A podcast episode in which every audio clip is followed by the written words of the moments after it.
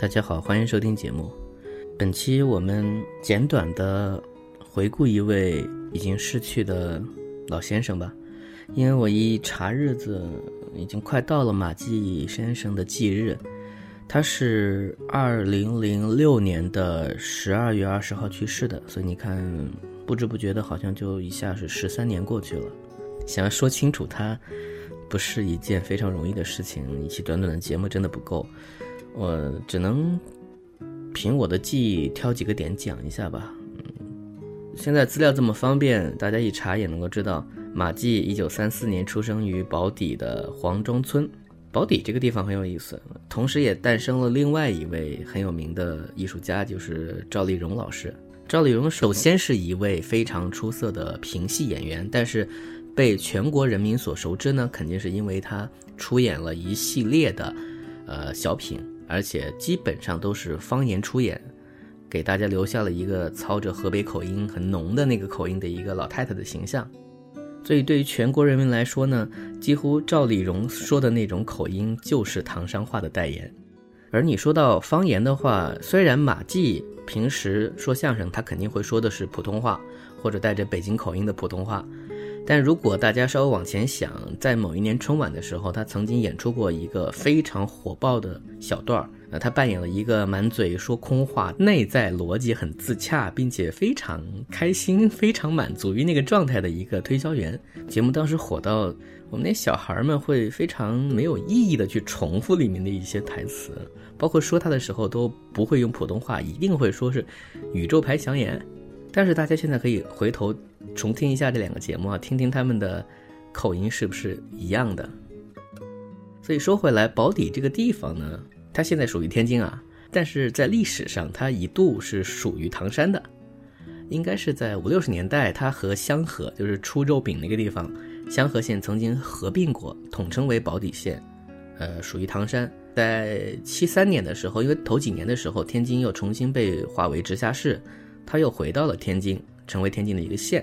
然后在零一年的时候改县为区，所以它现在是天津宝坻区。回头来说说，你说他们是哪儿人？他们说是哪儿的话？呃，因为两位都是建国前出生的嘛，你现在从行政区域来说的话，你说他们是天津人也没什么问题。可是他们的荧幕形象和那种表现方式，又分明和唐山这两个字搭上了关系，这个是我觉得很有趣的。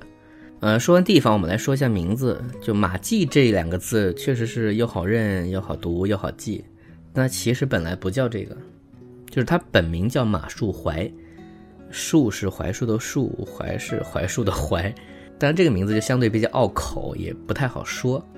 所以在他拜师的时候，侯宝林先生就。给他起了一个艺名，这个艺名正好是当时在中国引进了一部电影《木鹅少年马季》，它是一个匈牙利的电影。故事呢，就是一个就是放鹅的一个男孩，机智聪明的去惩罚坏人的故事。这个和当时马季那个很机灵的那个感觉很相近，所以就把这个名字拿过来，就这样陪伴他一生。其实说起这个，我还有点好奇，因为我现在找不到那个片子的原版，能找到的是上译的配音版，所以我在想那个马季的发音是怎么发的。看了一下海报，因为上面写的是 M A T Y I，Marty，但是因为咱也不会匈牙利语，所以不知道原文发音怎么样。但翻成马季这两个字呢，还确实挺像一个男孩的名字的。所以他二十二岁改名这个时刻，也是他人生彻底发生变化的时刻。因为在此之前呢，虽然他也是一个非常喜欢相声的一个小孩儿，可后来大家知道，因为生活所迫嘛，你必须得去学徒，要吃苦，该做的事儿得做。然后建国之后，你得去当工人。即便是当工人，因为他特别热心于曲艺这件事情，所以他也参加了那种当时刘宝瑞他们办的一些什么艺术团。在五六年这一年，他自己自创的相声，然后获得了一等奖。在一个工人的汇演上，因为这个演出，刘宝瑞和侯宝林同时都向他抛出了橄榄枝，说：“你愿意学吗？”这两个老先生抢，这也是当时很有名的一个故事。总之，他就调到了中国广播说唱团。那个时候换一个工作是很难的事情，现在几乎不可想象。所进了团之后呢，事实上应该那个时候老先生们也都想要和旧社会的一些。行为 准则进行一些切割吧，所以他反而没有那种现在我们很熟悉的仪式，就并没有摆枝磕头啊、敬茶啊，或者包括还有保人等等这一完整的仪式，甚至那个时候不提倡叫师傅，而叫老师。他有四个老师，呃，侯宝林、刘宝瑞、郭全宝、郭启儒，他是学生而不是学徒。从公开来说，侯宝林也说过这是我徒弟。如果从师承讲的话，马季还是算在侯这一支，所以往下走，他的徒弟姜昆啊、冯巩等人也是这样顺延下来的。当然，这个不是我们的重点，重点是说他当时才二十来岁，他家在当中，他又被寄予厚望，所以那个时候他的压力也很大。大家现在一提到马季，会提到他是歌颂型相声的开创者，尤其是他和夏雨田合作的几个全国知名的段子。那个时候，演员们一方面有着自己明确的工作任务，就确实要讲一些宣传政策、宣传一些新的思想的一些东西，甚至这个是相声能活下来的一个原因。另外一方面，他们应该也真心着，确实觉得有很多东西是需要讲的。所以那个时候创作了一些标志性的段子，除开里面用贯口讲出的过时的语言，人物塑造上还是有可圈可点的地方的。尤其是讲很认真的东西呢，它其实不好笑，所以通常他都会另外塑造出一个对应的人物。比如马季的名作《女队长》当中，他其实是以女队长的丈夫。吐槽他的爱人做了很多对家庭不利，但是对公社很有利的事情，来表达出对这个人物的怎么说四变十包的一种功能。那么，作为这个丈夫这个人物的设定就很重要，他不能是一个纯粹的坏人，他只是一个思想落后的社员。但是从他的角度来说，他的私的那个部分的人性的放大的那一面，也不能够没有立足之地。这个确实需要演员的把握。再然后呢，就是马季先生其实是一个非常拥抱新生事物的人。之前的相声更多就是现场演出和电台，但那个时候电视正在兴起，嗯，他花了一些精力和功夫去把相声推向电视，这就是七零到八零后一代非常熟悉的那一套语言体系创作方式。但这里面其实会带来新的问题，也变成现在的一些相声吐槽的一个基础。但这里我就不展开了。但那个时候他是很用心的在做这样一个东西，他把他的徒弟们推向了电视，所以在这样的一个势头之下，可以说催生了一种叫做电视相声这样的一种格式吧。嗯，它和晚会相声还不能说完全是相同的概念。比如电视相声，它有它自己的时长控制，最好不要过二十分钟，而和观众的互动的气氛的一种协调，表演上的一些分寸和舞台的关系。总之，在九十年代看到了最活跃的一支所谓相声的马家军，就他的徒弟们是他们的舞台。嗯，他的主要弟子当中，姜昆、赵岩、刘伟、冯巩、孝林、王千祥、李增瑞这两位先生呢，虽然年纪只比他小个十来岁，但是他徒弟，包括他还收了。一个马来西亚的徒弟叫姚星光，这个人是在马来西亚把相声传下去的一个人。包括他收了台湾的一个弟子李国修，当然李国修总体来说是一个剧场人，但他的拜师还是蛮早的，他是在八十年代就拜了。那我们最后回头来看，马季先生最终给大家留下的印象，难道真的就只是这么一个圆乎乎的、笑眯眯的，好像也不太跟谁发脾气？桃李满天下，能够把歌颂相声都讲得那么有意思的，以及是马东的父亲的一位前辈艺术家吗？就是这样一个讨人喜欢的人吗？当然不是，他的讽刺作品的力度，一点也不比后来梁左他们创造的一些差。早在七十年代，他就创作出了一个我今天想强烈推荐的，我认为至少在。中国新相声当中，在我心目当中至少能排前五的多层饭店，它是一个讽刺官僚主义、人浮于事的这么一个作品。当然，这部作品的存在感比较弱，有一部分在于它没有视频版，它不是一个晚会相声，它没有那么多机会在很多很多节目当中反复的播。虽然它有那个快乐驿站版给它做了 flash，这个作品对我来说独特的地方在于，首先它从头到尾一气呵成。他完整讲了一个普通的表演工作者的奇遇，故事连贯，出现的人物虽然非常多，但是并不重复，而他用周而复始这样一个方式给人创造的焦虑感，也非常的能够共情。如果你们细心一点，你们能看出他对于十几年后小偷公司的创作的影响。在这部作品当中，他所表达到的力度，我们现在回头来听，你依然会觉得很熟悉。你不会像很多那种要完成任务式的一些相声作品，甚至是那个时候为了讽刺而讽刺创造出来的作品那样，如果脱离了情境，你甚至有点听不懂他到底在讽刺什么。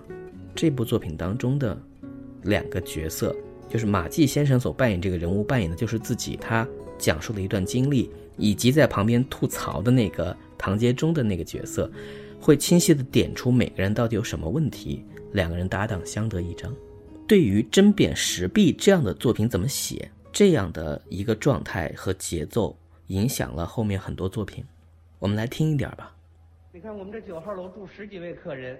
我们这个服务人员一共才四十几个，啊啊，四十几个人还少啊？四十几个可是包括科长、副科长、股长、副股长、班长、副班长、组长、副组长的。那还有三十多个呢。我们还有一个办公室，光脱产干部就十七个。我再加上两个管人事的，俩管档案的，俩管保卫的，俩管共青团，俩管工会，俩管妇联，还有俩管计划生育的呢。嗨，全成干部了。所以有些事情啊，就你们客人自己照顾自己吧。嗯，铺个床啊，叠个被的，行，自己打一打开水，可以。每天早晨起来呀，打扫一下环境卫生，没关系。去擦一擦楼道，嗯，拖一拖地板，修理修理那店门，擦擦那玻璃，钉钉那床腿儿，支上那蚊帐，通通下水道，抹抹后山墙去。哦，我修房来了。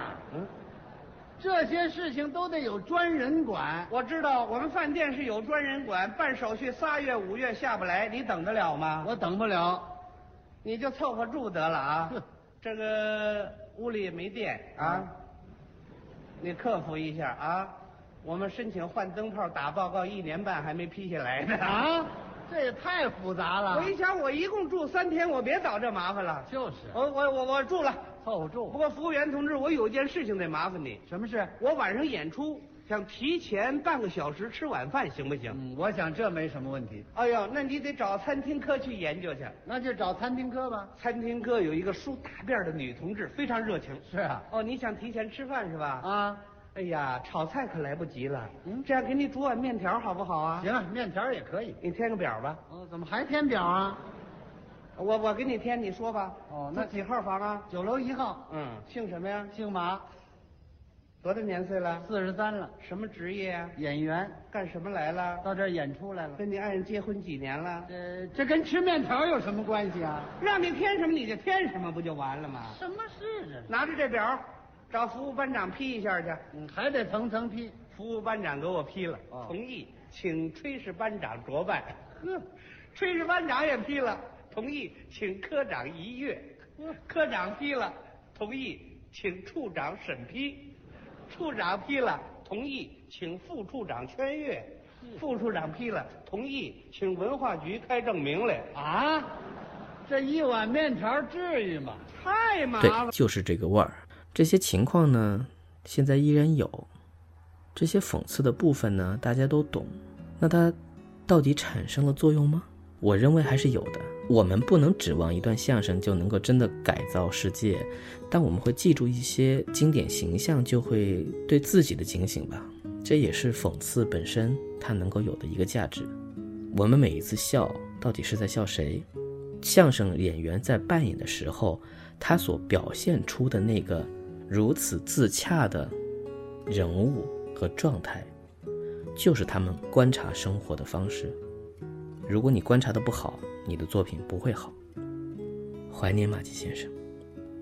我在录这期节目之前，又重看了差不多四五个所谓巅峰小段儿，就是在七八十年代到九十年代的这些作品。我突然意识到一件事儿：我比我想象中的还要喜欢这些东西，这些相声。不需要唱，不需要怕用老套子。但给我一个我切实生活当中能有痛点的东西。当然，干说这些有什么用呢？嗯，不过我是个观察家嘛，我一直继续期待和等待着，并且希望能在节目当中把一些真的好的东西依然推荐给那些还不够熟悉的人。感谢大家收听本期节目，到此结束。再次怀念一下那个时代，那个我现在也不能说很懂的时代。再见。